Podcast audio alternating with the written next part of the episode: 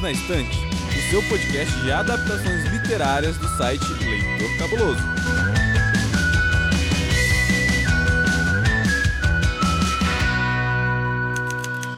Olá, eu sou Domenica Mendes. Eu sou o Thiago Augusto. E eu sou a Amanda. E nós estamos aqui como uma grande família feliz após irmos ao cinema para chorar ou não após assistir uma das maiores promessas formadoras de memes que essa internet já produziu, que é o filme A Pequena Sereia, live action da Disney. Amanda, você já foi assistir esse filme, né? Eu assisti, do... E você, Thiago? Assisti ontem e por isso estou muito feliz de poder falar sobre esse filme aqui com vocês. Ai, tá fresquinho. Tá tudo fresquinho nas nossas mentes e corações, o que pode ser bom ou não. para descobrir, a gente vai ter que seguir com o episódio. Então, ouvinte, já fica aqui o aviso que esse episódio contém spoilers analisando o filme que tá no cinema. Então não perca tempo, vá ao cinema, porque eu acho que uma produção como essa merece ser vista, independente do quanto a gente gostou ou não. Não é isso, crianças? É isso. E vamos combinar que o filme tem aí umas quase três décadas. Então, spoiler é mais ou menos, né? A história é a mesma. A história é a mesma. Esse já é o primeiro spoiler. é. Mas aqui eu tenho uma pergunta para vocês. Hum. Se a bilheteria desse filme não se pagar, o rei vai ficar tristão? Ah! Meu Deus do céu, socorro. Badumps. Badumps, é isso aí. Olha, depois desse comentário, só me resta mandar dar beijo. É isso. Amanda, quem que você vai beijar hoje? Eu vou mandar um beijinho pra Raíssa que me acompanhou ao cinema pra gente assistir A Pequena Sereia. Ah, não. Não vai não, porque o meu beijo é pra Raíssa, porque ela ah, foi não, assistir mas eu falei pequena... primeiro. Não importa. não importa. Não importa, entendeu? A Raíssa é o meu beijo. Então, o nosso beijo. Tá bom. Pernalonga Comunista, o nosso beijo. Pernalonga Comunista, o nosso beijo de hoje vai pra Raíssa, que é conhecida como a fã número um do Perdidos na Estante. Raíssa, espero que você goste mais desse episódio do que você gostou do filme, tá? Porque eu fiquei sabendo umas coisas a respeito da sua estadia no cinema aqui, mas enfim, espero que você goste do episódio. E você, Thiago, quem que você vai beijar hoje? Então, meu beijo hoje também vai pra Raíssa. Não, sacanagem, brincadeira. Eu queria mandar um beijo para uma pessoa que tá sumida aqui do Perdidos na Estante, mas que eu guardo muito carinho e inclusive lembrei dela enquanto tava pensando no que conversar sobre esse episódio, que é a Camila Vieira. Oh, sim, sim, Camila Vieira, uma queridíssima, nossa, uma mulher incrível. Saudades, Camila, espero que você esteja bem. A gente podia chamá-la para gravar de novo, né? Com certeza. Um beijo, Camila. Beijo, beijo, Camila. Então é isso, já beijamos. Se você tá nos ouvindo e quer receber um beijo nosso, já sabe, é só fazer um comentário nas nossas redes sociais ou lá no site Leitor Cabuloso, onde tem lá um espacinho para comentários. Lembrando também que no Spotify agora tem a opção de você deixar recados pra gente, algum comentário, pedir beijo, opinar e desopinar sobre os nossos episódios. Então, chega de falar, Bora pro mundo do mar, agora em live action. Assistente, pode entrar e aí a gente já. Ai, vamos sortar borbulhas de amor dos peixes apaixonados. Nossa, Domênica, você não meteu essa, não. Mete essa, cara. Deus do céu. Mete essa, cara, mete essa. Metade da audiência desse episódio não vai entender o que eu tô falando, mas eu tenho que pesquisar no Google.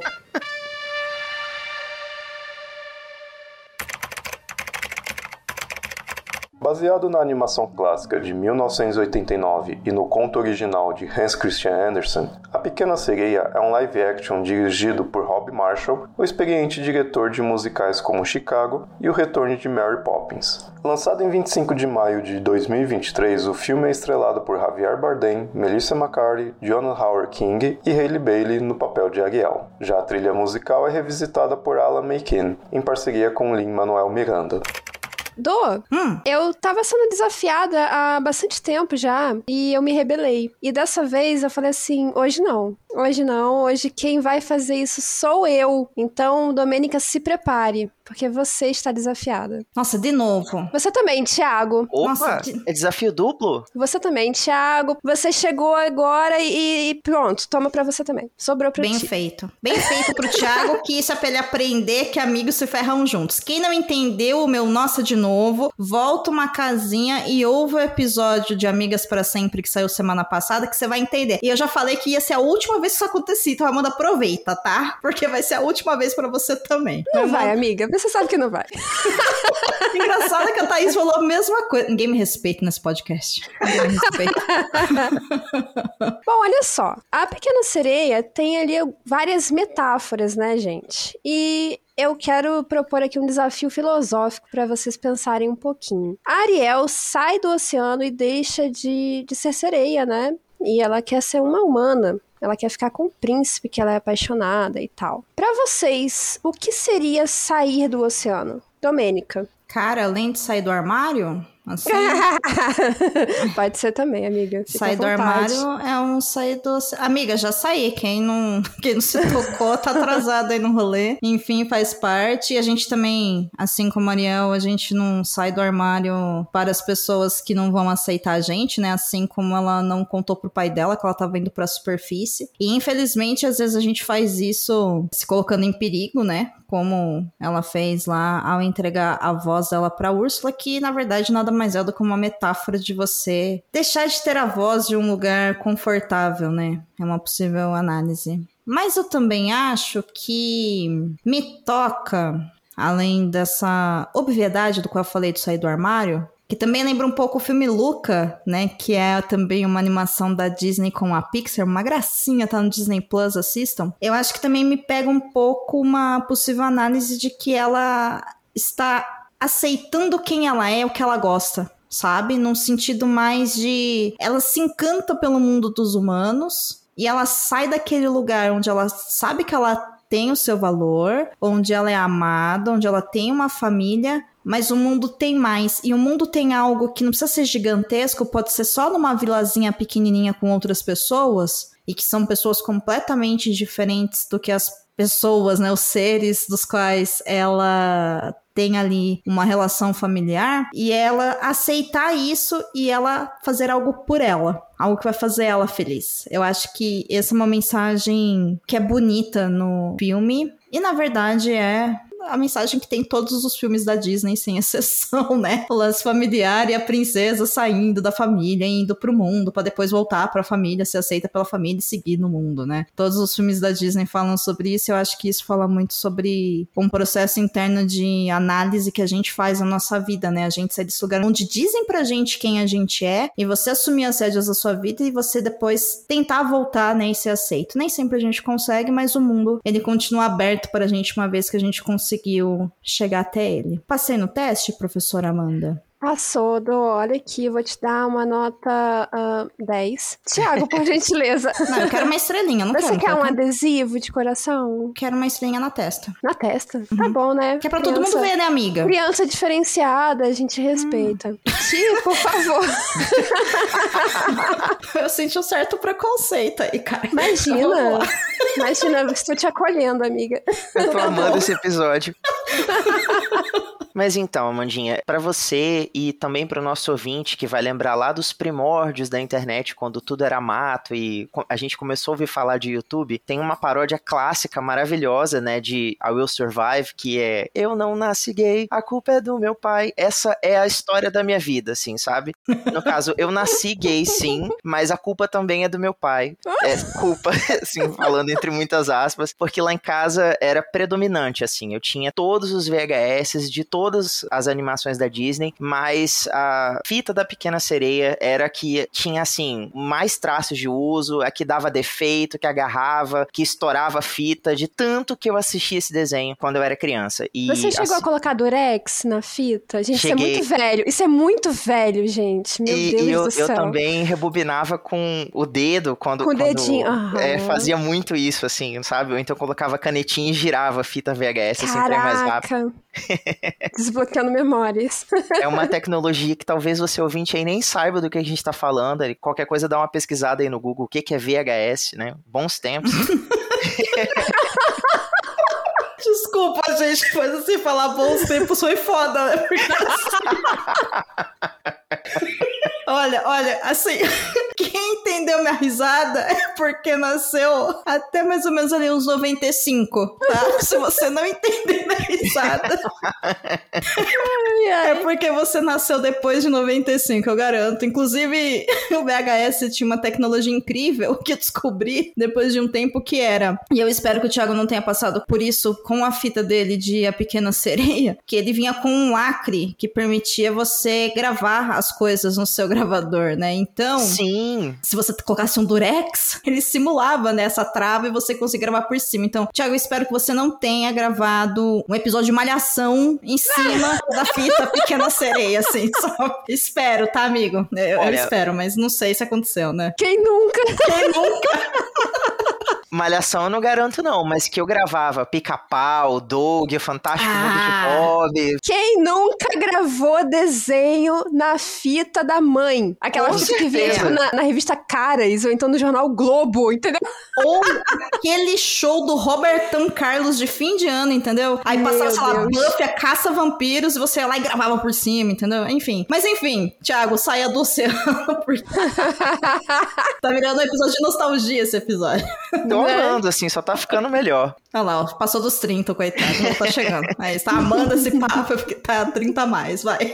É, Tá 30 a mais, isso aí. E a Ariel sempre foi, a, a- de longe, a minha princesa preferida da Disney, né? Seja pelo fato dela ser uma sereia, seja pelo fato de ela ter um cabelão vermelho enorme que, né, dançava junto com ela debaixo d'água. Mas uma coisa que eu nunca consegui compreender é por que ela, sendo uma sereia, sabe? Um, um ser mitológico, assim, um, um ser literalmente de dentro de um conto de fadas, ela querer vir pra um mundo tão normal e tão sem graça quanto o nosso. Nunca consegui compreender isso. Tanto que na- nas minhas fantasias, sim, gente, eu. Spoiler alert, pra quem não sabe, eu já me imaginei uma sereia várias e várias vezes. Ok. Eu tinha Tudo um nome próprio de sereia, inclusive, era Brigitte. Era meu nome de sereia. A sua drag queen seria uma sereia, Thiago? Com certeza. Se, eu- se eu fosse pra RuPaul's Drag Race, eu faria o Snatch Game de Brigitte, a sereia. Eu gosto, gosto da ideia. Anotando aqui, ó. Aniversário, tema sereia. Por favor, sempre quis. Nunca consegui um sonho de infância que eu realizaria. Muito obrigado.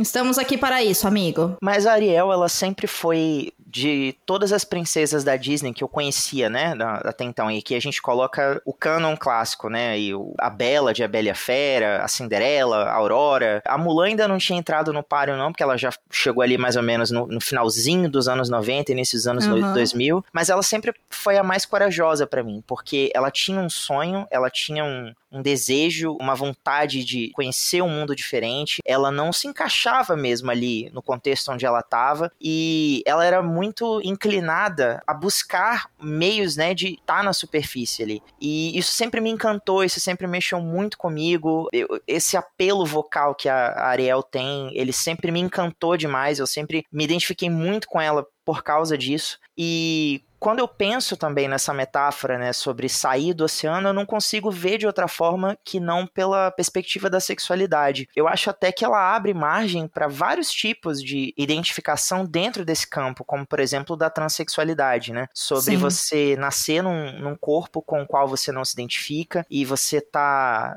o tempo todo cercado de pessoas que estão tentando normalizar para você um- uma estrutura, um, um padrão de comportamento e você no seu âmago sentir que aquilo ali não é você, aquilo não te representa e você não se vê como as outras pessoas. E ao mesmo tempo começa a crescer tanto quanto um sentimento de inconformidade quanto a sua realidade, cresce também uma sensação de qual é o meu lugar, sabe? Onde eu realmente pertenço, onde eu vou me sentir em casa, onde, onde realmente vou ter permissão para ser quem eu quero ser, ser como eu sou de verdade. E quando a Ariel alcança tudo isso, que ela vem para o nosso mundo, isso até me irrita um pouquinho quando eu ouço as pessoas falando que ah, a Ariel desistiu de ser sereia por causa de macho. Cara, eu acho que é mais do que isso, sabe? Eu acho que o vislumbre vislumbre dela nesses três dias que ela tem a oportunidade de passar no nosso mundo é, justifica muito ela ter feito uma escolha tão corajosa, sabe? De abrir mão de toda a realidade que ela vivia, a convivência com o pai, com as irmãs, com os amigos, de abrir mão de todo mundo, toda a zona de conforto que na qual ela cresceu, para ela arriscar tudo isso para poder viver algo que ela realmente queria viver. Né? Então, para mim, essa metáfora de sair do oceano tem muito disso. E aí, Amandinha, quanto que eu tirei na prova? 10 também, amigo. Gabaritou total. Obrigado, obrigado. Eu quero falar uma coisa sobre a sua fala. Por favor. E aí, a gente até pode entrar numa discussão um pouco mais contextualizada aí, porque eu acho que essa fala que você citou das pessoas de ah, ela abriu mão de ser sereia por causa de homem. Eu acho,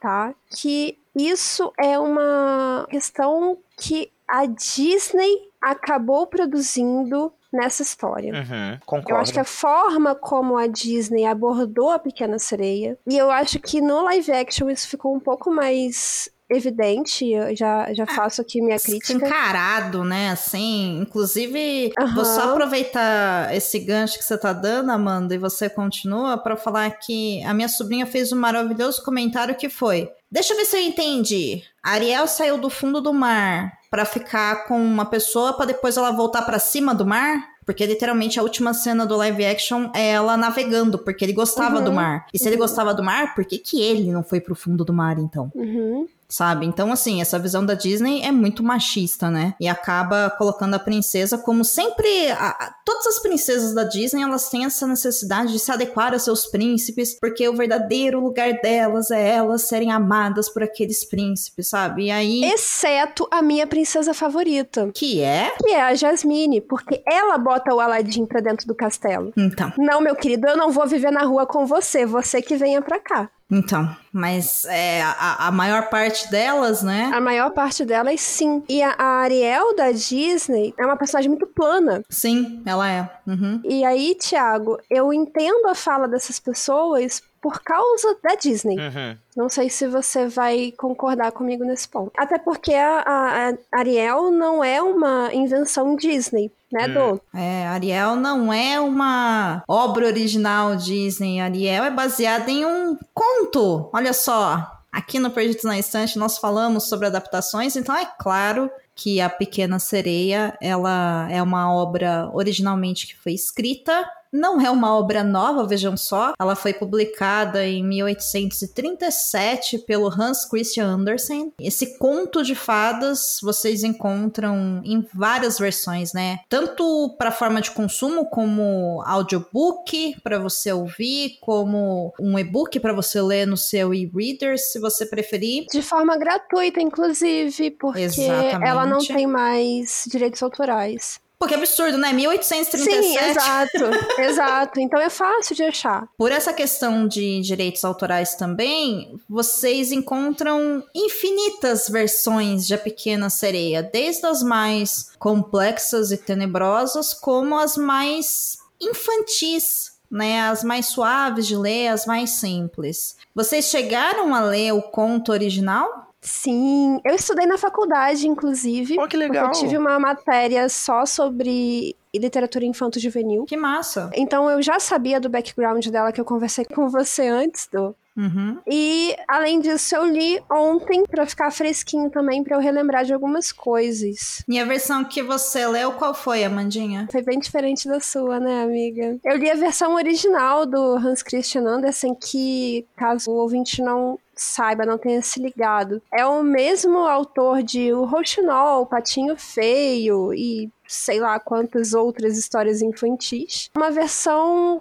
que é muito dolorosa de ler. Muito, eu confesso, concordo. inclusive, que chorei. Eu não chorei no live action, eu não choro no filme da Disney, na animação original, mas eu chorei lendo o conto. E nessa história, nós temos, inclusive, um final completamente diferente. A Ariel é diferente, a motivação é diferente, e ela é um reflexo biográfico do próprio autor. Olha aí, que interessante. Você leu também, Ti? Sim, sim, fiz a leitura sim. Inclusive, assim como a Mandinha, eu reli pra poder gravar com vocês hoje. E eu assino embaixo, acho que os contos de fada, na sua originalidade, eles têm uma missão diferente daquela que a, a Disney se propõe a construir, né? Desde que ela começa a produzir a, as animações. Eu acho que elas são histórias cujo fundo moral é um fundo assustador, é um fundo e- educativo quase punitivo, assim. É para fazer a criança ter medo de desobedecer, de ir pra floresta sozinha, de falar com uma pessoa estranha, de tentar o novo, o desconhecido, de evitar aquilo que o o pai e a mãe dizem que é seguro. Eu acho que não só do Hans Christian Andersen, mas dos próprios irmãos Green, ela tá puramente permeada dessa atmosfera, né? São histórias, assim, que têm, sim, esse, esse fundo mais assustador, mais sombrio, que trazem consequências mais devastadoras pra vida dos protagonistas. Você também leu do, o conto original? Eu li, mas eu não li a versão original. Eu li uma versão infantil Aham. do conto. O arquivo tinha 44 páginas com dados, capa, imagem e folhas em branco no meio. Então. Mas ele é curto mesmo, ele é curto. Ah, não, amiga, mas é, era curto demais, assim. Mas é curto mesmo, Dô. O original é curtinho, é um conto. É bem pequenininho. Tá, beleza. Mas a linguagem era muito simplificada, então eu quero tocar nesse ponto com vocês. Mas indo de encontro aí com essa fala que o Thiago falou sobre a questão dos contos de fada e eles serem mais densos, né? E com esse caráter mais punitivista, educativo, se é que é possível, né? Você educar através da punição, enfim, controvérsias Uhum. Hoje não mais. É, de séculos atrás perante hoje, né, ou até de décadas atrás, a gente, enfim, a gente ainda vive no mundo das pessoas acham que a punição é a melhor forma de educação. Mas aqui me lembrou os episódios que a gente gravou sobre as obras do Roald Dahl, Uhum. né, como por exemplo a Fantástica Fábrica de Chocolate, que eu deixo aqui de recomendação para quem estiver ouvindo que se não ouviu ainda, volte. Algumas muitas casinhas, procura aí no Spotify ou no agregador que você estiver ouvindo Perdidos na Estante agora, escreve aí a Fantástica Fábrica de Chocolate que a gente fez lá os episódios comentando sobre o conto, né?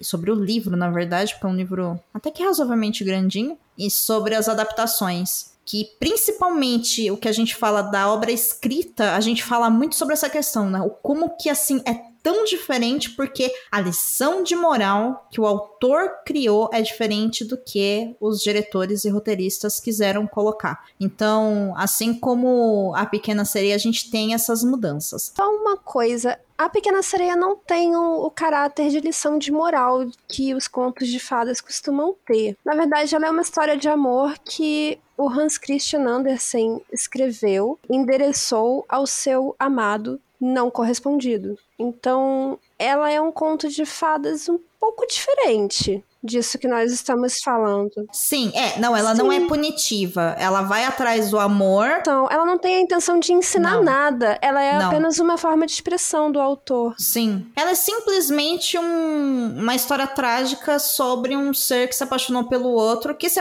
e é isso. E não deu certo.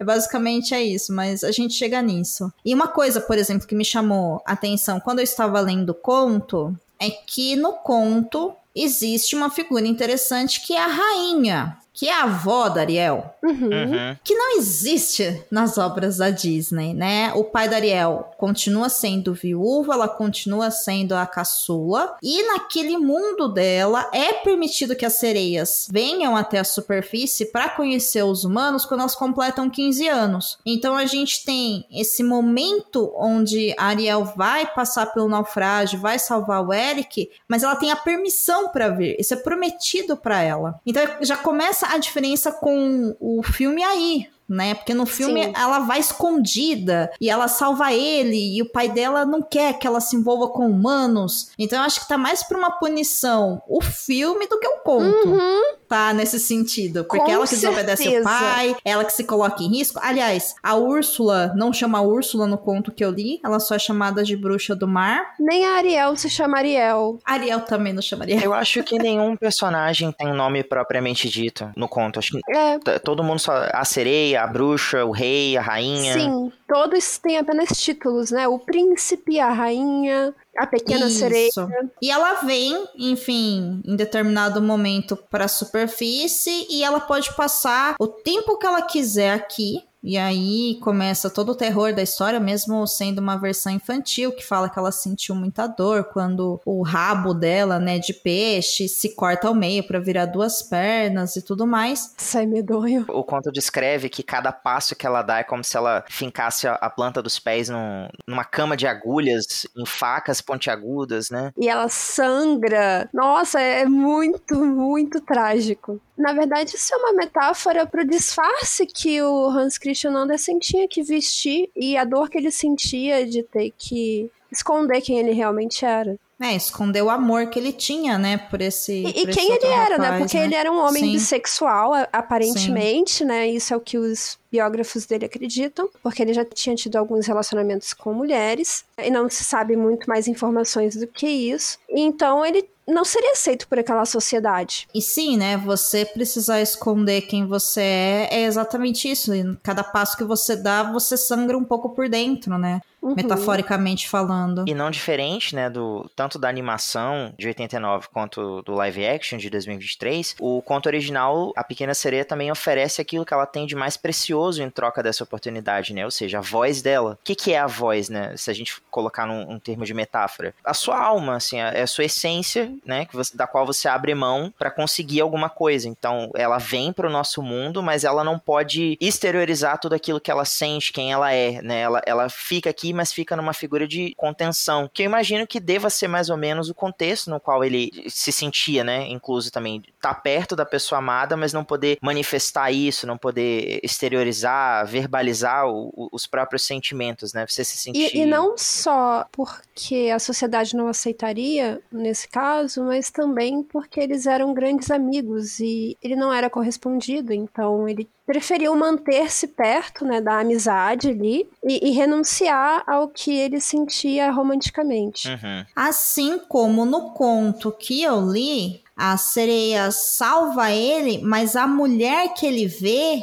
é outra mulher, não é ela. Sim. Ou seja, tá mais uma um encaixe aí com a história do Anderson com que vocês estão falando, né? Eu não posso falar que fui eu, porque na verdade o que eu sinto por você não é correspondido. Você ama a pessoa que te salvou. Só que Sim. você acha que a pessoa que te salvou é quem você viu. E Uhum. não eu. Então, enfim, e ela pode passar o tempo que ela quiser aqui, porém, se ele se casar com outra pessoa, ela vai morrer.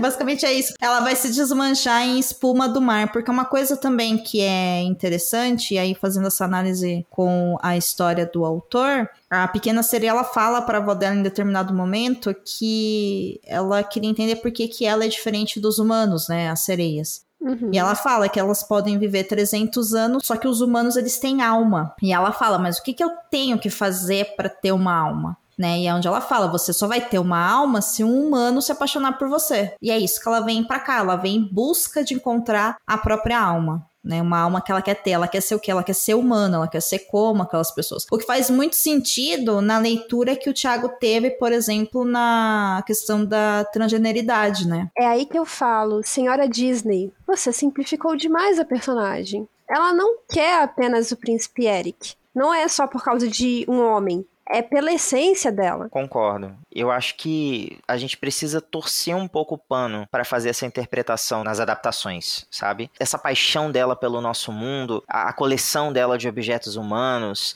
isso dela tá sempre visitando navios naufragados, sabe? E, e tentando aprender sobre a cultura humana. Eu acho que quando ela descobre sobre o Eric, é como se fosse a gota que faltava pro copo transbordar, sabe? E ela finalmente ter a coragem para abdicar de tudo aquilo que ela conhecia para em busca do sonho que ela às vezes até reprimia dentro de si mesma, sabe? Pelo, pelo contexto, pelo, pelo próprio pai, né? Que é uma figura muito é, opressora dentro da história, mas ao mesmo tempo uma figura muito amorosa. Assim, a gente vai ter a oportunidade de falar um pouquinho melhor sobre o Rei Tritão e, e vou dividir com vocês qual foi o momento dessa adaptação, desse live action que me fez chorar.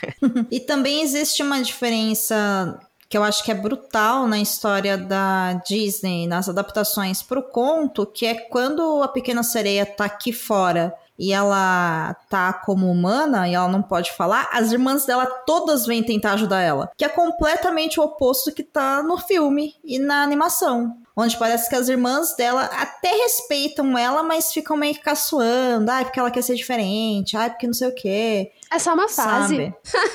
Ai, é porque ela é caçulinha, sabe? E no conto, não, né? Elas vêm tentar enfim, ajudá-la a não morrer e virar espuma do oceano, como é o que provavelmente vai acontecer, o que de fato acontece quando o príncipe acaba se casando com a princesa, né? Então, a história original ela é triste e assim, eu não acho que dá pra gente torcer o pano e ver que a história da Pequena Sereia na versão da Disney chega nisso, não, porque não chega, tá? A história do filme da Disney é uma princesa que ela tinha curiosidade sobre os humanos, por acaso ela salva um humano e se apaixona por ele, assim como ele se apaixona por ela. E ela faz um acordo com a tia dela, que é a Úrsula, que é uma bruxa do mar, que quer se vingar do irmão, ou seja, né, uma terapia resolveria muitas coisas naquela família, e ela vem pra cá e ela tem que ser beijada em três dias, senão ela vai virar escrava da Úrsula. É só isso, gente. É só uma mina indo atrás de um homem. Não é nada além disso. Não tem nada sobre você se aceitar porque você se sentia humana sabe? Que eu acho que é uma pena, porque se a gente for parar pra pensar, não ia ser muito difícil deles colocarem isso na Disney sabe?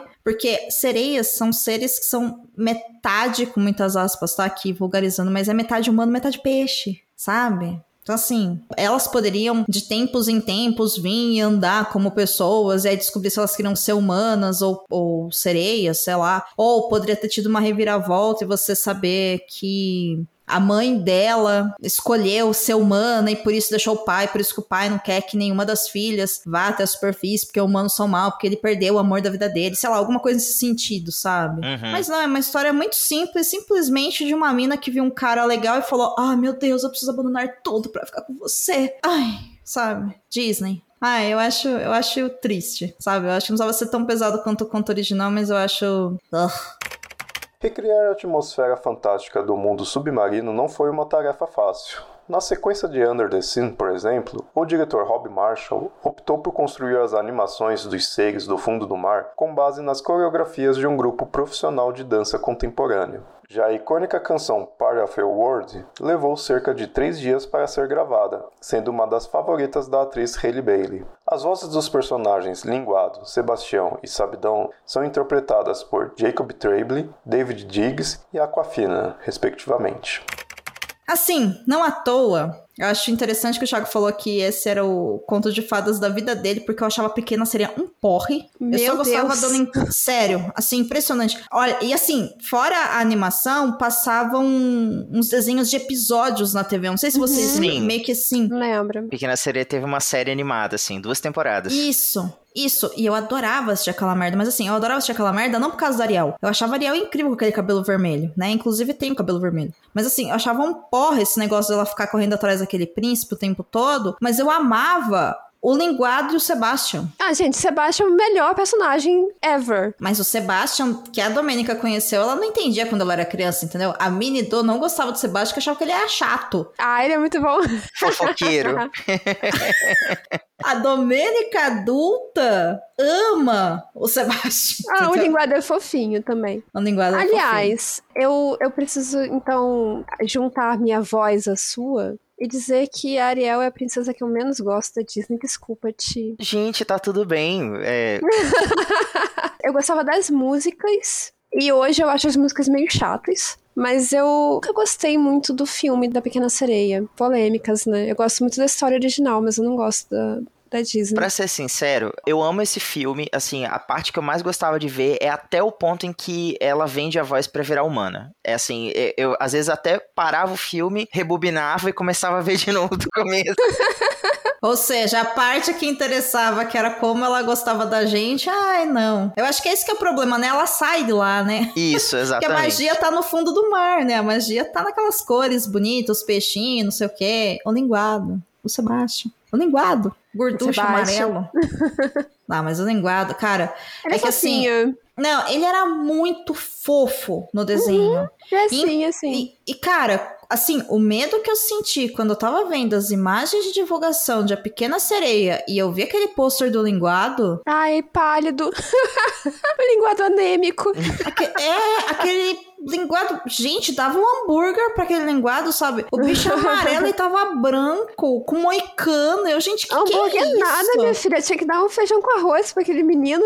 Inclusive, eu não sei se vocês perceberam isso, mas parece que nessa, nesse corte final, a edição tenta esconder um pouco ele. Vocês já repararam? Tipo assim, ele fica um pouco apagado em relação ao Sebastian e o Sabidão. Ele não aparece tanto assim. Não, ele não aparece quase. Por que será, né? A galera surtou quando viu o linguado. Porque o linguado, gente, ele era um ícone infantil Sim. da nossa geração. Meninas, de- deixa eu trazer uma curiosidade pra vocês. Nos primeiros storyboards de A Pequena Sereia, né? de- deixa eu rebobinar a fita aqui só mais um pouquinho. Por que, que A Pequena Sereia é considerado um, um grande clássico, né? Dentre as, as animações da Disney? Porque ela abre um ciclo que a gente chama de ciclo de renascimento das animações da Disney. Até então, o filme é de 1989 e até então a Disney vinha lançando alguns projetos que não estavam rendendo tanto quanto eles gostariam, né? Tipo, a Espada era Lei, Aristogatas, Bernardo e Bianca, o Caldeirão Mágico, que foi de longe assim a pior coisa que a Disney já fez até hoje, tanto que a Disney tenta esconder, fingir que esse filme nunca aconteceu.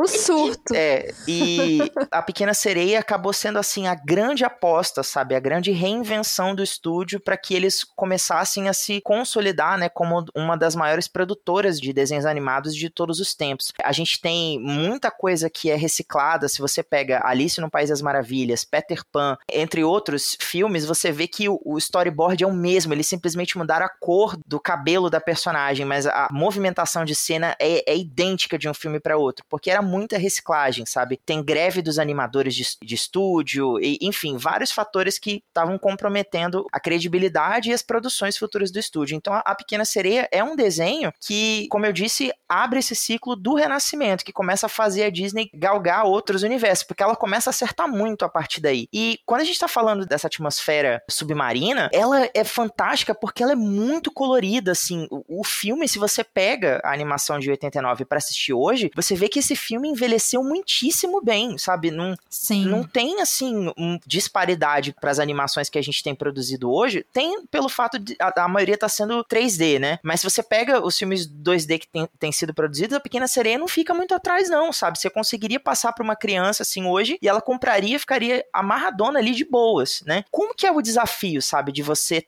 transpor esse universo mágico, colorido e, e, cheio de vida, é um mundo submarino para a tela do cinema em se tratando de live action. A gente veio de duas experiências muito traumáticas, né, que é o live action de Rei Leão, que é basicamente duas horas de Animal Planet na telona, sério. É, Com CGs é, é muito, muito ruim. questionáveis. Muito questionáveis, sabe? E assim, algumas outras produções em live action que assim, não tinham necessidade, sabe? Você olha e fala. É, é pouca coisa que a Disney conseguiu acertar. Ai, nessa- gente, vam- vamos, vamos combinar já aqui que assim. Não tem que fazer live action de desenho, né? Assim, poucos dão certo, né? Deixa as coisas da Disney sendo coisa da Disney, sabe? Mas, Domênica, isso daí é parte de um movimento muito óbvio, sabe? Não, eu não digo nem que é pra, tipo assim, apresentar os clássicos pra uma nova geração e causar uma sensação de nostalgia no espectador. Porque se a gente for falar a verdade, a maioria dos Tá espectadores... causando trauma. Exatamente. A, ma- a maioria dos espectadores desses live actions tá saindo com a memória afetiva machucada, ofendida. assim. Pô, machucada é brabo, é assim, é revoltada. Ex- exatamente. Então, é- essa questão do live action, ela vem mais pra renovar o grande catálogo de coisas extras que a Disney tem em cima dos personagens dela. Então você pode ver, vão ser relançados todo um material novo, principalmente agora pela questão étnica. Caramba, eu não consigo falar essa palavra. É étnica Étnica. racial envolvendo a, a Halle Bailey, né, da, a- da vida a Ariel no live action, pra poder fazer a, a pequena sereia negra. Então, assim, caderno, material de festa de aniversário, Barbie, enfim, é uma Sim. cacetada de coisas que acaba trazendo um lucro muito maior pra Disney do que simplesmente colocar um, um filme ali na tela de cinema por duas horas e 15 minutos. Sim, eu entendo a parte mercadológica, publicitária, né? Aliás, tá aí a Disney que comprou o Star Wars e lança coisas do Star Wars até a gente sei lá, fazer isso de xixi, né? Assim, Sim. sabe? Deve ter fralda geriátrica do Star Wars, tá ligado? Pra velhos Jedi. Sei lá. é, sabe? Uma- você envelhece, você vai ter uma bengala Jedi que ela acende no escuro pro velho não cair, sabe? Uma bengala lightsaber. É, sabe? Mas assim. Pampers Yoda, pra você que já fez muita força na vida. Tipo isso. Tipo isso, sabe? Então, assim, eu entendo isso. Eu acho que a parte correção dessa branquitude forçada que existe nas obras do audiovisual, eu acho excelente. Eu acho o único ponto certo disso tudo. Mas eu também entendo que esses filmes em live action, como o Rei Leão, como a Pequena Sereia, eles estão sendo feitos também para eles testarem tecnologias do cinema, sabe? Tanto que quando eles começaram a lançar é, as cenas de promo, né, de promoção do filme, se vocês analisarem, todas elas estão borradas com uma qualidade ruim. E aí eu vi aquilo e falei, gente, a gente não tem tecnologia ainda, Disney, para fazer um filme desse. E quando eu fui assistir, uma coisa que me deixou muito decepcionada foi a quantidade de cenas escuras que tem no filme, Sim. porque claramente eles não têm tecnologia suficiente para colocar cor naquele negócio. Exatamente. E, cara, se você não tem tecnologia suficiente, você espera três anos porque você é a fucking Disney, e aí você lança isso com a paleta de cor certa, sabe? Porque, cara, assim, a cena, por exemplo, que mostra a famosa canção do Sebastian no fundo do mar, com ela dançando, e- meu, aquilo é lindíssimo, entendeu? Chega um momento que você quase não consegue perceber o efeito é, o efeito que tá ali, né? O efeito visual que tá ali. Aí chega uma hora que fica muito na cara que você fala, nossa, fa- faltou um pouquinho de tecnologia. Só que a cena do barco afundando é escura, a cena final da Úrsula você não consegue ver nada, sabe? Mas isso Sim. é pra disfarçar um milhão de defeitos. Exatamente. Eu sei, é isso que me irrita, entendeu? Porque assim, é a Disney, eu sei que eles vão.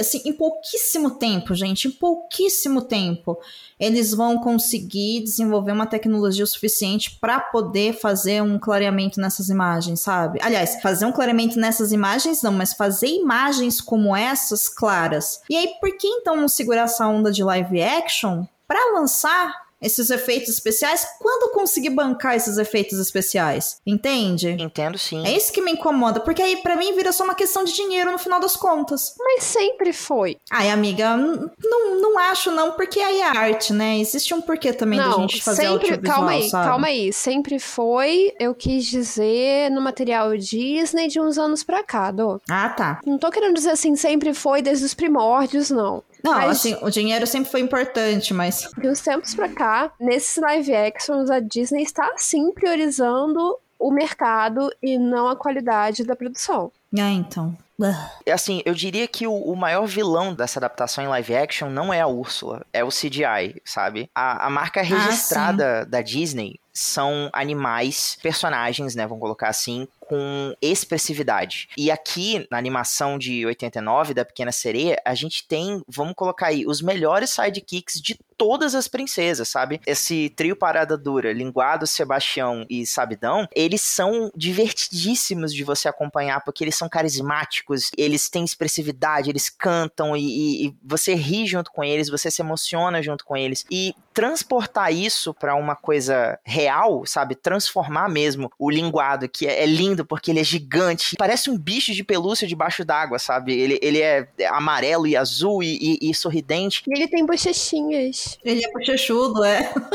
Uma coisa que eu ia comentar com vocês, uma curiosidade sobre o storyboard que eu acabei esquecendo. Na primeira versão, o linguado não era um peixe, ele era um tritão, assim como a Ariel. Só que Ah. o- Ai, que sem graça. os roteiristas ficaram preocupados porque, como ele é muito próximo da Ariel, ele é muito amigo dela, eles ficaram preocupados disso abrir margem para uma interpretação de tipo assim: ah, eu acho que ela não tinha que ficar com o Eric, ela tinha que ficar com o linguado, sabe? Que o linguado tem tudo a ver com ela. Ela tinha. Não, gente, ela, ela tinha que ficar com linguado. Todo mundo sabia disso desde o começo, entendeu? Eu sempre torci pra ela casar com o linguado e o Sebastião fazer o casamento, entendeu? Mas eu achava que o linguado era uma criança. É, ele- Ele é um eles, bebezão, né? eles têm mais ou menos a mesma idade, tanto que na, Oxi, eu achei que o linguado era uma criança.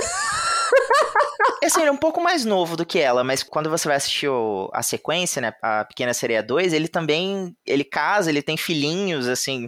Isso, sério? Sério, ele, ele fica da idade da Ariel, assim, e ele cresce também, fica mais gordinho, assim, é muito legal. Meu Deus, não, eu, eu jurava que ele tinha, tipo, sei lá, uns 7 anos, e ela deve ter ali uns 15, Ai, 16. gente, ele é o burro do Shrek, né? Ele casa e tem filhos. Não, não sei se eu tô Gente, eu achei preparada que pra ele isso. uma criancinha. É, é porque o- a dublagem, né, colocou um- uma voz bem infantil pra criança, ele. sim. É. Então dá uma impressão que ele é um Inclusive, peixe no bebê. original em inglês, quem dubla ele é o ator do Og, do Extraordinário. Jacob Tremblay. Ah, Isso. É, eu.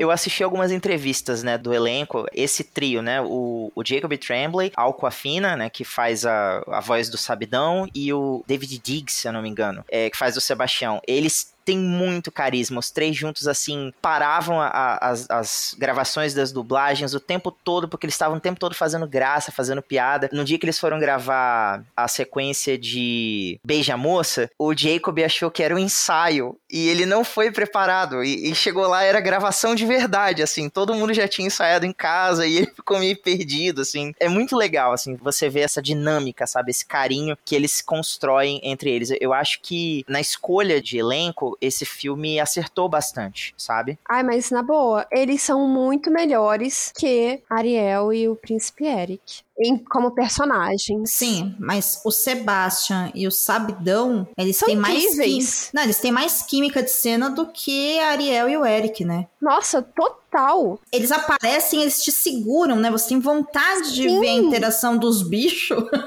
Aliás, olha só, me desculpem, eu não consegui achar. Eu, eu vi muitas críticas muito positivas e talvez eu estivesse esperando isso, mas eu não consegui achar a Halle. Como é que. Perdão? Eu esqueci Halle o Bailey. nome dela. Halle Bailey, isso. Eu não consegui achá-la carismática e eu acho que ela não teve química com nenhum outro personagem. Eu não, não consegui Ah, não consegui. A dinâmica dela com o linguado é muito pouco explorada. Com o Sebastião, é muito Sebastião carregando a cena. Eu não consegui ver isso tudo na atriz. Não, eu discordo de você. Pra mim, ela foi uma pequena sereia ok, né? Mesmo porque, caramba, eu tô vendo ok, uma amiga. Ok. Não, mas deixa eu, deixa eu complementar. Eu não acredito em Papai Peixe. Noel, gente. Ela é uma pessoa vestida de peixe, sabe? Eu não espero me encantar e me emocionar com isso, assim. Não vai rolar. Não, mas eu digo a sabe? dinâmica dela em cena. Eu não gostei dela com os outros personagens. Eu não gostei achei que dela. funcionou. Então, aí que tá. Eu gostei dela com outros personagens. Eu gostei dela cantando. Pra mim, ela foi uma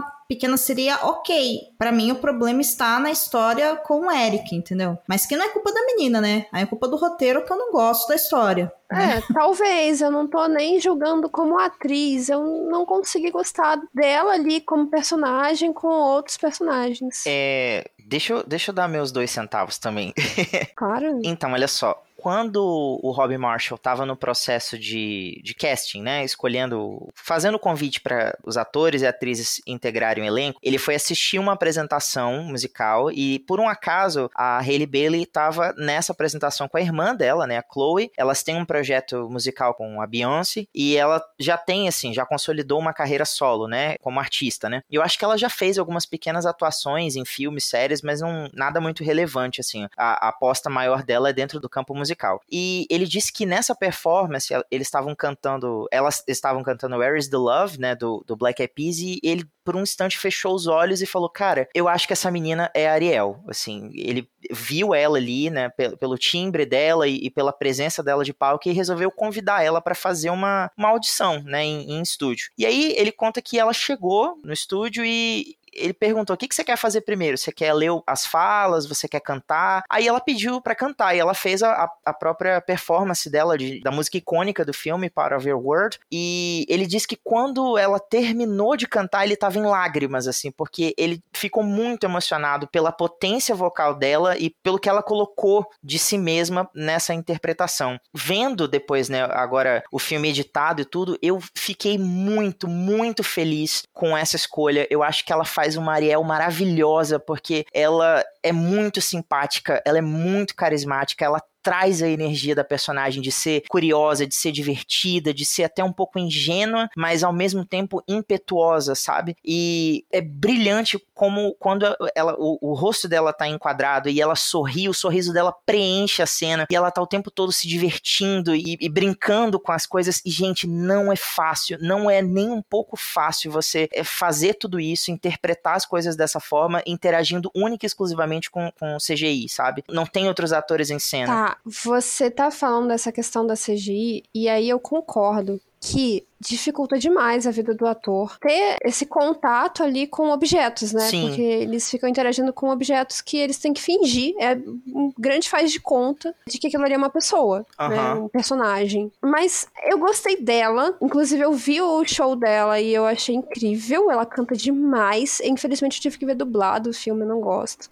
Especialmente por causa das músicas. E apesar da dublagem brasileira ser incrível, eu gosto de ter a experiência da, De ver da original, música original, sim. porque a música às vezes fica muito diferente. Aham, concordo. E, e é necessário por causa da rima e tal, do ritmo. Mas eu não curti muito. Por exemplo, ela com o Príncipe Eric, pra mim não teve nenhuma química os dois.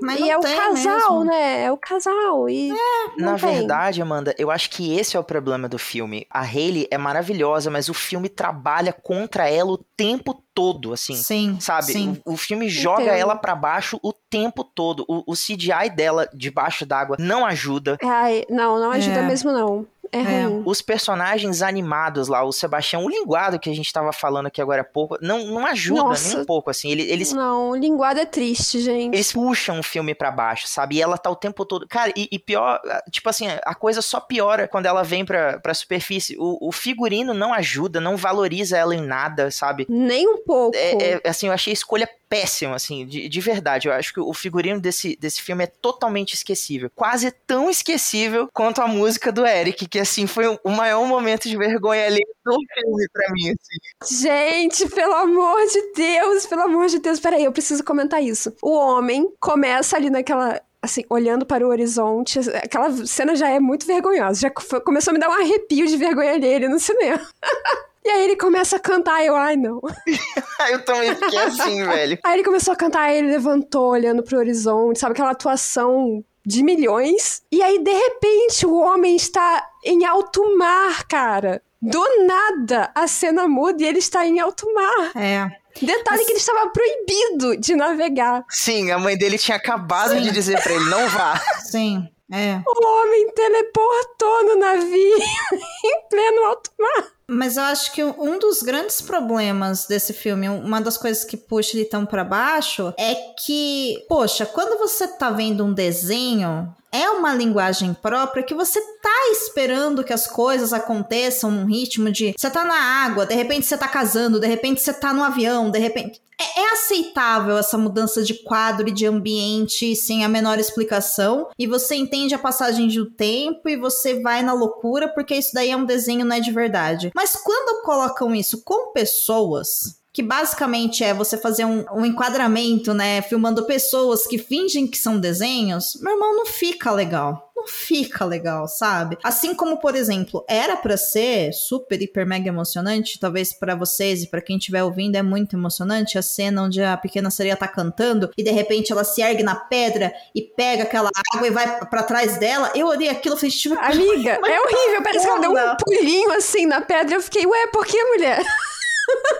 Sabe? Que pro desenho, porra, é o momento mágico da, do negócio, Sim. assim. Tem todo um porquê. No mundo real, não fica legal.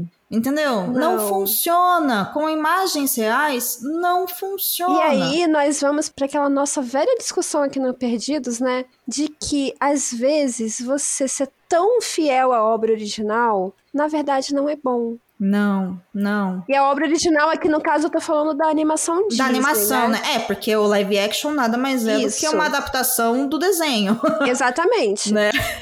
Ele é um revival do desenho. Agora, Sim. A gente não vai sair daqui sem falar de Melissa McCarthy como Úrsula, entendeu? Que me causou um- uma relação de amor e ódio muito grande. amor, porque assim, Melissa McCarthy, maravilhosa, amo, perfeita, rainha. Eu acho que ela ficou muito bem de Úrsula. Eu acho que quem deveria ter feito o papel da Úrsula, e eu estou falando isso há meses, desde que eu descobri que era ela, deveria ser a atriz Royale, mas paciência. Nossa, isso seria maravilhoso, cara. Meu Deus do Ia. céu. Aí o bagulho ia ficar bom, entendeu? Ia mesmo, mas assim, nossa, ia ser perfeito, cara, perfeito. Ia. Ia ser maravilhoso, não ia então? Mas infelizmente nós não estamos preparados para essa conversa, né? Assim, Aliás, o, as pessoas como um todo não estão, assim. Não, não. As pessoas não tancam coisas de qualidade em live action ainda. A gente tá saindo do trauma aos poucos, né? E, gente, na boa. E a gente vai voltar na cena do pai da Ariel que te fez chorar, Thiago. Mas a cena final da Úrsula, gigante, fazendo um caldeirão em alto mar, sendo morta por um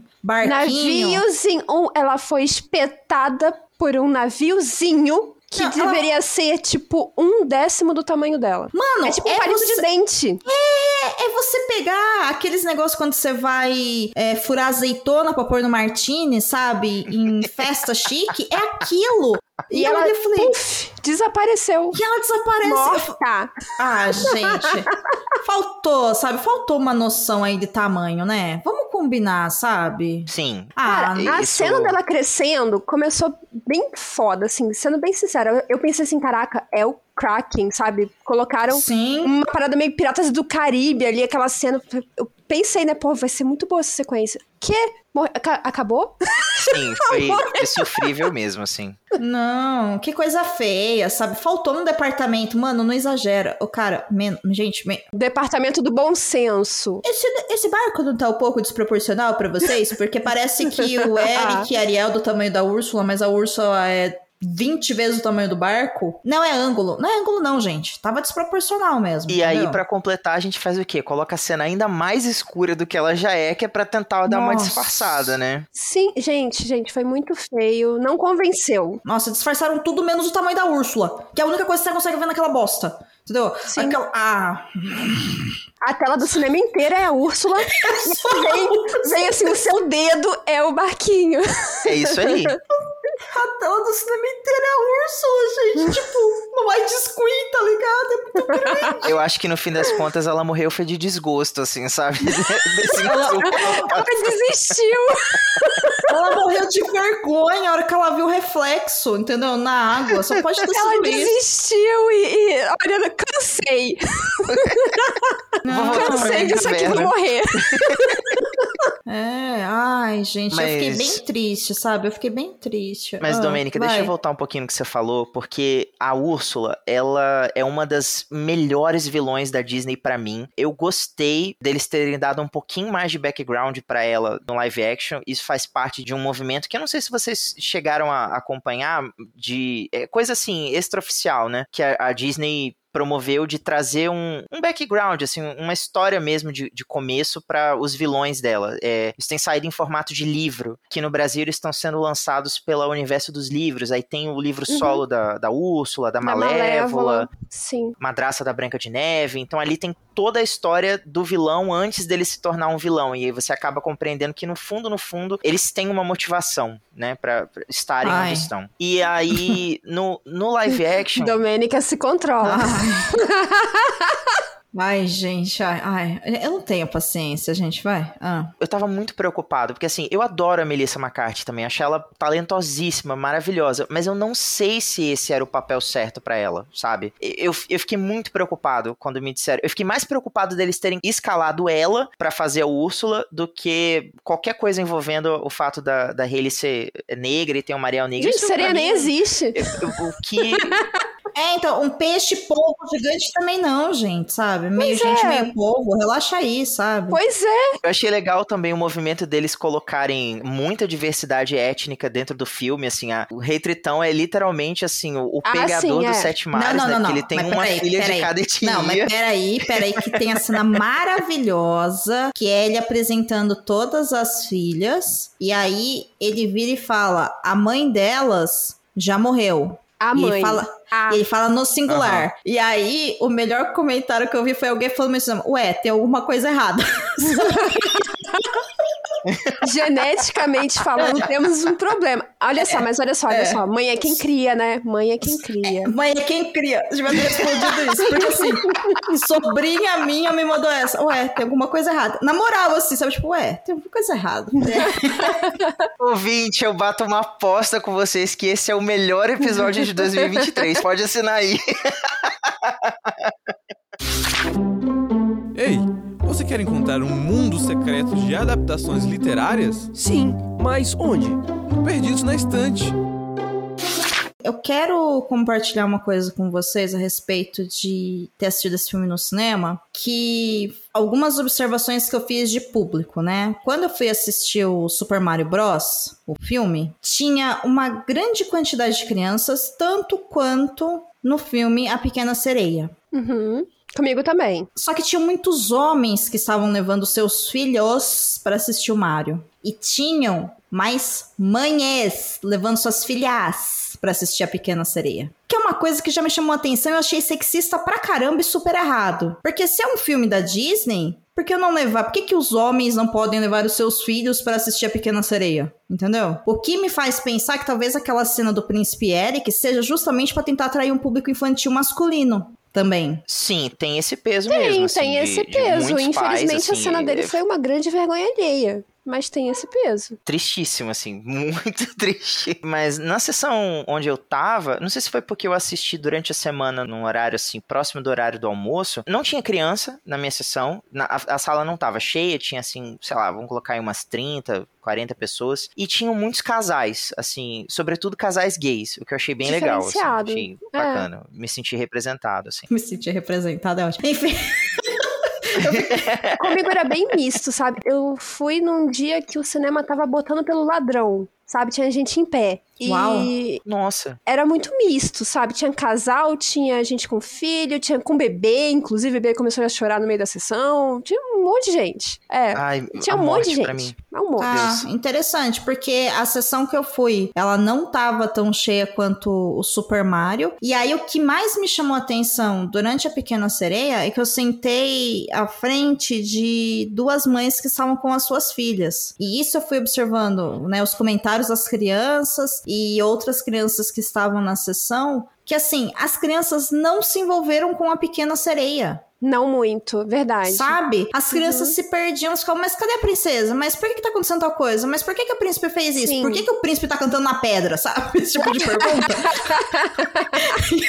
aí você ouve isso e, tipo, ouçam as crianças. No Sim. Super Mario, cara, as crianças, elas entraram no filme de um jeito que você ouvia coisas tipo, vai, Mario! Vai, Luigi, pra cima deles. E agora faz tal coisa. E agora pula lá. Mas dá um soco no cubo. Vai, Donkey Kong. Meu, é outro tipo de envolvimento com a obra. E eu acho que o que causa essa diferença. Um é que um é desenho e é muito colorido. E o outro são Sim. pessoas. E aí a gente basicamente colocou a nova geração que tá acostumada com coisas de 10 segundos, né? Pra ficar mais de duas horas no cinema. Porque, cara, duas horas e 15 é tempo pra caceta de filme Muito. tá? Para um público infantil. É muito longo, Poderia ser uma hora e meia com tranquilidade. sossegado e assim, as músicas elas contam a história. Se você não entende a letra da música, você não consegue entender a história. E, E algu- um- algumas músicas não são tão boas, gente. Algumas músicas não ficaram legais. Eu ia perguntar isso agora, assim, o filme traz algumas canções originais, né, que não estão presentes na adaptação de 89. O Alan Menken, que é o compositor das músicas da adaptação, ele volta aqui, ele revisita o filme, mas ele tá trabalhando em parceria com o Lin-Manuel Miranda, né, que é o, o compositor por trás das canções originais, a do Príncipe Eric, a música do, do Sabidão com o Sebastião, Zum Zum Zum, Essa é boa. Essa é maravilhosa. Essa daí eu saí cantarolando do cinema. E é aqueles momentos um pouco mais solo da Ariel em, em superfície, né? Que ela fica ali divagando mentalmente, cantando dentro da própria mente e tal. Não me lembro de nenhuma. E eu ia perguntar, né? Qual, qual foi a relevância disso pra vocês? Assim, vocês conseguiram Nenhuma. eh, absorver essas músicas Não. novas? Não, nem percebi que eram novas. A do Eric eu tive vontade de me esconder dentro do saco de pipoca. Ok, era um saco bem grande, estou com inveja. Não, poxa, eu sou pequena. Amiga, quando eu fui no cinema não tinha opção de balde, só tinha opção de M, eu fui obrigada a comprar duas. Eu fiquei triste. louco. Ô. E ainda fiquei com fome, fiquei triste. Eu amo pipoca, gente. Eu sou uma pipocógrafa. É um problema sério. Ah, eu queria comprar o, o balde da Pequena Sereia só pra poder ganhar o copo, mas tava muito caro. E eu fui ver Aqui sozinho. tinha, mas é então, muito enfim, caro. Muito caro. Sinceramente, eu não achei as músicas relevantes, ainda mais pra garotada de hoje. E eu vou logo falar a minha opinião. Fala a sua opinião, Amanda! Vou falar mesmo, vou falar, ninguém aqui me segura. É... calma, calmou, calmou, calmou. Calma, Nossa. gente, calma. Ela só tava brincando. Eu ela tá com os não amigos dela. achei o filme relevante para 2023. Porque o filme não atualiza a história da Ariel. Disseram que ia atualizar e eu fiquei esperando, tô esperando a atualização até agora, não baixou a atualização. O conteúdo é o mesmo, sabe? A questão dela, dessa impressão que fica de uma menina que se apaixona e ela é inconsequente, ela quer largar a família por causa do homem que ela viu em, sei lá, uma noite. Continua essa sensação. Eu não acho que seja um filme relevante o suficiente para ser transformado em live action em 2023. Especialmente para nova geração. Amanda, eu entendo o seu ponto. Eu acho que o grande problema é justamente o fato dele ser um live action da adaptação de 89. Então ele precisa se espelhar em um, um material Mas, amigo, original. olha só. Desculpa, Já desculpa pra- te cortar. Mas olha só. Ah. Aladdin foi um live action adaptado do original de 92. Não é tanto tempo assim. E. Aladdin deu uma grande Certo. atualizada na história. Especialmente com as canções da Jasmine. Que na época o pessoal gostou bastante. Nossa, ficou maravilhoso aquilo ali. Eles colocaram toda uma pauta mais feminista, de um olhar diferenciado pra Jasmine. Ela ganhou muito espaço no live action. Ariel só repetiu a mesma história que a gente já conhecia e deu mais profundidade pro Eric, mas assim, o Eric é um personagem chato, então. Ah, não sei. É minha opinião meio cruel. Desculpa. Não, não acho que é cruel, não. Eu entendo o que você fala. Eu, tirando a questão de fazer uma princesa negra, Sim, olha só, nesse ponto sim, tá? Nesse ponto eu não discuto a relevância. Eu estou falando da história mesmo, é só a história. Sim, sim, é por isso que eu tô falando. Tirando o fato da protagonista ser negra e de todas as irmãs dela, né, ter uma grande diversidade, mas assim, gente, elas aparecem literalmente em duas cenas. E é uma diversidade forçada, porque assim, são todas as etnias que existem, praticamente. Sendo É, exagerada. afinal- Estou sendo Afinal, exagerada. o cara é o rei dos sete mares, né? Ele pode chegar em qualquer lugar. Mas amanhã mesma. Isso é uma coisa que o filme acaba não, não explicando, mas é porque no- no- em material extra filme, né, mas relacionado ao live action, cada filha dele governa uma região diferente do mundo. Daí a diferença étnica, Então, mas entendeu? você concorda comigo que Mas, Ti, a questão extra é extra? Eu, pra apreciar um livro, eu tenho que entender tudo que tá ali. Sim, não tá ali dentro das 2 horas e 15, como é que eu vou saber, Não, né? e assim, é, não tá nas Com 2 horas certeza. e 15, não existe. Tá? É. Extra é making off. Extra é descobrir que a princesa que. Sim, É, descobrir que o, que o cara que faz o pai dela fez Grey's Anatomy e foi feliz no episódio X, entendeu? Isso é extra. Extra, gente, Entendeu? extra é descobrir que a Ariel gosta de azul e a geleia favorita dela é de ameixa. Ai, na boa, nem do personagem eu ligo muito pro final extra, tá? Pra mim, extra você descobrir, sei lá, que eles acordam de manhã e tomam café. Igual o, o maravilhoso. São curiosidades, extra é curiosidade. Sim, que não pode ser conteúdo sobre os personagens, né? Se não é material não publicado, se não é publicado, não existe. Né? Enfie onde você quiser essa informação, sabe? Tem que colocar pro povo ler, o povo Mas- consumir isso, não tem como. Eu entendo também que não Sim, tem sim. não tem uma atualização da história. Por exemplo, se nessa história fizesse o final onde o, houvesse uma possibilidade, por exemplo, do amor dos dois, fazerem os dois terem acesso tanto ao mar, já que o Eric ama tanto o mar, quanto ela ter acesso à terra, já que ela ama tanto a terra, isso seria uma atualização, entendeu? Sim, é justamente o final da Pequena Sereia 2. É, é justamente o que a filha da Ariel propõe que seja feito, assim, que essa barreira entre os dois mundos seja desfeita, sabe? Mas enfim, é, o- o- eu queria voltar numa coisa que a Amanda falou. A questão pra mim é que ele fica refém da animação de 89 como material original, porque por mais que ele tenha uma hora mais de duração, as modificações que ele se propõe a consertar, como por exemplo, trazer uma pequena sereia negra, mudar a letra de algumas músicas, não tornar o príncipe Eric com um comportamento abusivo, né, de tentar cortejar a Ariel contra a vontade dela, a parte que a Úrsula fala sobre você servir é, linguagem corporal para conquistar um homem, isso que era uma coisa que hoje em dia daria muito problema de, de você colocar dentro de um, um filme que se propõe a ser para o público infantil. São pequenas coisinhas que ele se propõe a consertar, mas que no fundo é nadar e morrer na praia, porque como a Domênica apontou, ela faz o grande sacrifício, abre mão de tantas coisas para poder vir para a superfície e no fim das contas ela vai viver Sim. o sonho dele de, de, viver em alto mar. Então qual, nenhum, qual que é o sentido, nenhum. sabe? o sentido é continuar colocando na cabecinha dessas jovens meninas que estão interessadas estão em informação de que os sonhos dela podem ser adiados em detrimento do homem que elas amam. Ai, o amor. Poxa. Você aceitar tudo. Não, e sem falar que assim, vai, se fosse muito tu tentar forçar a barra, poderia até falar assim: ai, gente, tudo bem, mas ela vai navegar com ele, esse é o sonho dele, mas eles vão conhecer os sete cantos do mundo, ela vai conhecer mais sobre os humanos, que é o que ela gosta. Ainda vai lá, vai, porque era um acordo entre os dois, vai. Ela consegue vir para a terra, ele não consegue para a água, o caminho através do mar e ela vai conhecer mais sobre pessoas que é o que ela quer. Mas nem isso é falado, sabe? Isso poderia ser uma fala do filme. O filme não se importa, os roteiristas não se importam, porque o que eles estão escrevendo é uma história de uma mulher que saiu do meio da água, foi para a terra para ficar com o macho dela. É só isso. Exatamente. Aí a gente volta lá no começo do episódio, que o Thiago falou que odeia ouvir esse tipo de coisa, mas. Mas é isso. A, a Disney é provoca essa. isso. É. Infelizmente, claro que cada um vai ter uma interpretação diferente. Mas a mensagem que fica me preocupa. A mensagem que fica está vinculada com a cena final do filme. A cena final do filme é essa.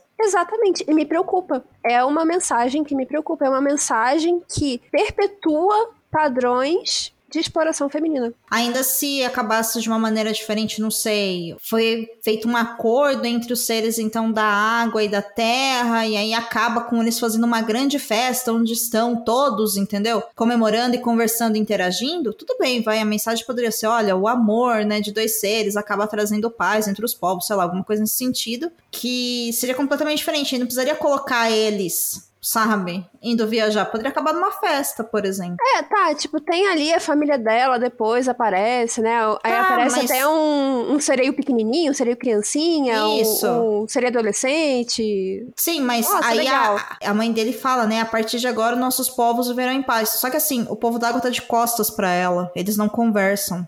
É. Entende? É. Então, assim, né?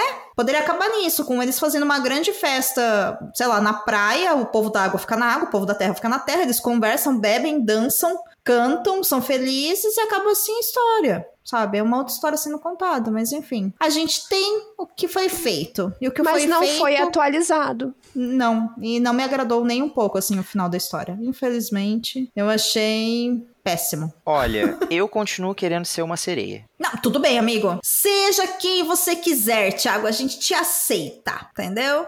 Seja como você Obrigado. quiser. Obrigado. Inclusive, tudo que a gente tá falando não é para as pessoas falarem, ai, ah, vamos cancelar o filme, não vamos não, filme. De forma não, gente, não. Pelo amor de Deus, para de agir como uma criança de 3 anos de idade, né? Não eu é acho isso. legal, inclusive, assistir, é, porque. Pontos, é, pode né? ser um entretenimento, né? Eu ri claro. pra caramba no filme. Claro. Sendo, sendo bem sincera, eu ri. O filme é divertido. É As divertido. cenas do, do Sebastião e do Sabidão são incríveis. São incríveis. O linguado cantando é maravilhoso, porque é um peixe cantando. Então, e ele é assim, é, fofo, é engraçado. E é mesmo engraçado esquálido, cantando, mesmo esquálido e anêmico, xoxo, capenga, o linguado é um fofo. É, ele é fofinho mesmo. Ele é mais fofo no filme do que nos cartazes, como eu disse no episódio. Então, vale a pena. E assim, é, é verdade, as cenas que acontecem embaixo do mar, principalmente a canção que o Sebastian canta, é lindíssima, gente. É super uhum. colorido. Eu fico imaginando tanto de criança que vai crescer, por exemplo, querendo estudar a vida marinha por causa de a Pequena Sereia live sim, action. Isso sim, vai é ser uma coisa bonitinho. legal, sabe? É, é bonito, enche o olho, é lindo.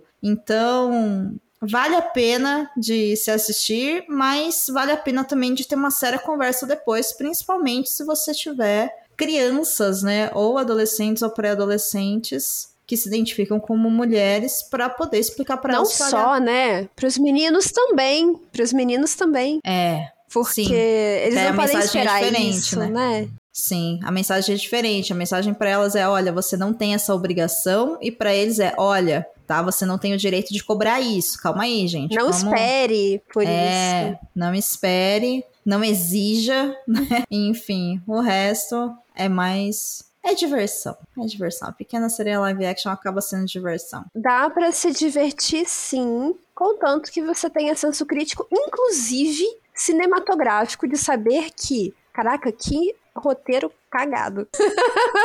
É, é, é isso. Do, antes da gente encerrar, eu posso trazer três curiosidades sobre o Pode. filme pros ouvintes? É rapidinho. Aquela cena icônica da Ariel saindo da água quando ela vende a voz pra Úrsula, que ela joga os cabelos pra trás com o Uhum. pôr do sol de fundo, aquilo ali levou mais de 20 tomadas pra ser gravado. A Hayley disse que aquelas tranças, né, ela- elas têm um nome específico, eu não lembro o nome agora. Ela disse que aquilo era muito pesado e quando molhava ficava mais pesado ainda. E como foram muitas tomadas, ela chegou a machucar o pescoço pra poder conseguir fazer aquilo ali ficar é, perfeito, assim, né? É, mais próximo possível do, do enquadramento da animação. O Jonah Howard King, que fez o Príncipe Eric, ele quase se afogou em uma das cenas porque ele era péssimo nadador e o figurino também não ajudava. E a curiosidade que me fez lembrar da Camila Vieira é que uma das irmãs da Ariel é interpretada pela Simone Ashley, que fez a Kate Sharma na segunda temporada de Bridgerton. Você lembra dela? Sim, sim, reconheci. Inclusive, eu sei que elas aparecem só em duas cenas, porque eu falei: olha lá, a Kate aparece em duas cenas.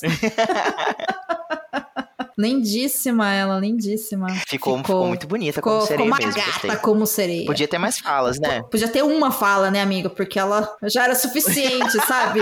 Como diz a minha nutricionista, acima de zero já é lucro, sabe? É mais ou menos isso. né? Podia ter uma fala, já tava bom. Mas, enfim, seria legal, talvez, sei lá, um- uma série da Disney das irmãs da Ariel, sabe? Alguma coisa assim com aquelas atrizes, ia ser bem legal. Olha, eu não me surpreenderia, viu? Do jeito que a Disney tem apostado em levar coisas pro universo do streaming, tá aí a Marvel que não deixa a gente esquecer nunca. Eu não me surpreenderia se eles fizessem algo nesse sentido, assim, porque o investimento foi muito alto pra elas terem, tipo, só É, servirem eu beleza no gostaria filme, de sabe? ver uma série assim, mas assim, minissérie, tá? Sei lá, seis episódios, cada um contando a sua própria história e, sei lá, poderia ser só elas tomando chá, que é pra não ficar fazendo um monte de cena escura. E aí, eu acho que ia ficar legal. A gente, quanto mais. eu tenho ideias boas, o que a gente não tem. Espera 2050, Disney, você pega essa ideia e usa. Pronto. Ou então dá na mão do James Cameron, mas que ele sabe ele tá acender a fazendo. luz? ah, então tá bom. Sabe, pô? Então tá bom. O Avatar Caminho da Água tá aí com cenas lindíssimas, né? Feitas de, é, em submersão e não precisou Claro, escurecer claro. nada. E aí você acha que vão gastar o tanto que gastaram com o Avatar 2 pro... Tá bom, enfim, beleza. Tá, é isso. É, Não. Então, então tá. I, I, I rest my case, sabe? Ok. É, drop the Drop mic, the mic. exato, ok.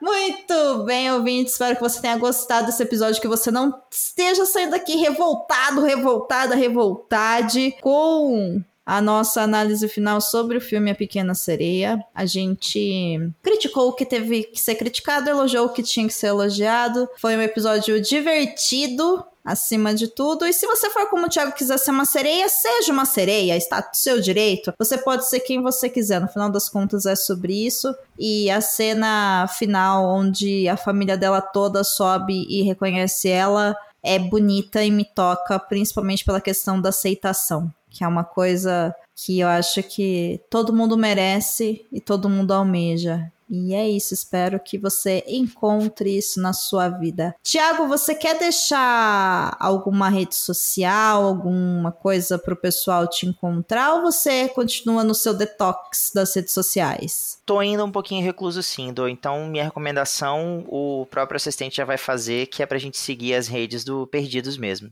E você, Amandinha? Eu, é aquilo, né? Só o Instagram, arroba Amanda underline Barreiro, é isso. E eu tô no Twitter e no Instagram como Domênica Underline Mendes. Também tô no Blue Sky, me procurem lá, Domênica Mendes. É arroba tarará, tarará do Blue Sky. E tô lá no Estúdio 31 também falando sobre produção de podcast. Semana que vem a gente volta, né, Amandinha? É isso, Do. Vamos voltar e nos vemos por aí. Nos vemos por aí. Tiago, obrigada pela visita. Volto sempre. Ah, por favor, sempre que vocês chamarem, para mim foi um prazer. Adorei estar aqui com vocês para reviver esse clássico da minha infância e descobrir novas nuances de como ser uma sereia.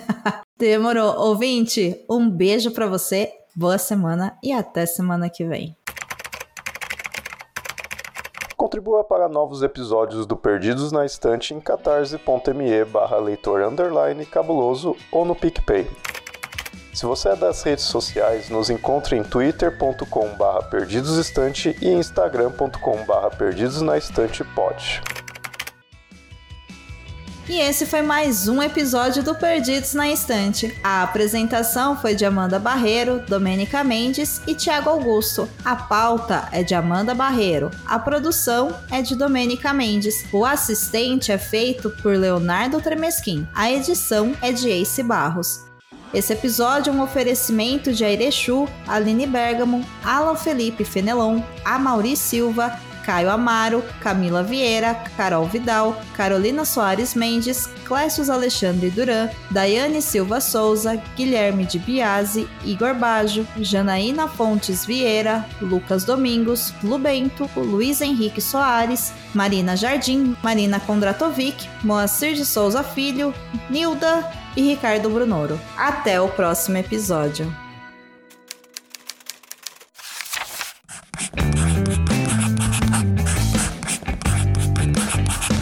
Esse podcast faz parte do site Leitor Cabuloso. Conheça nossos conteúdos em www.leitorcabuloso.com.br.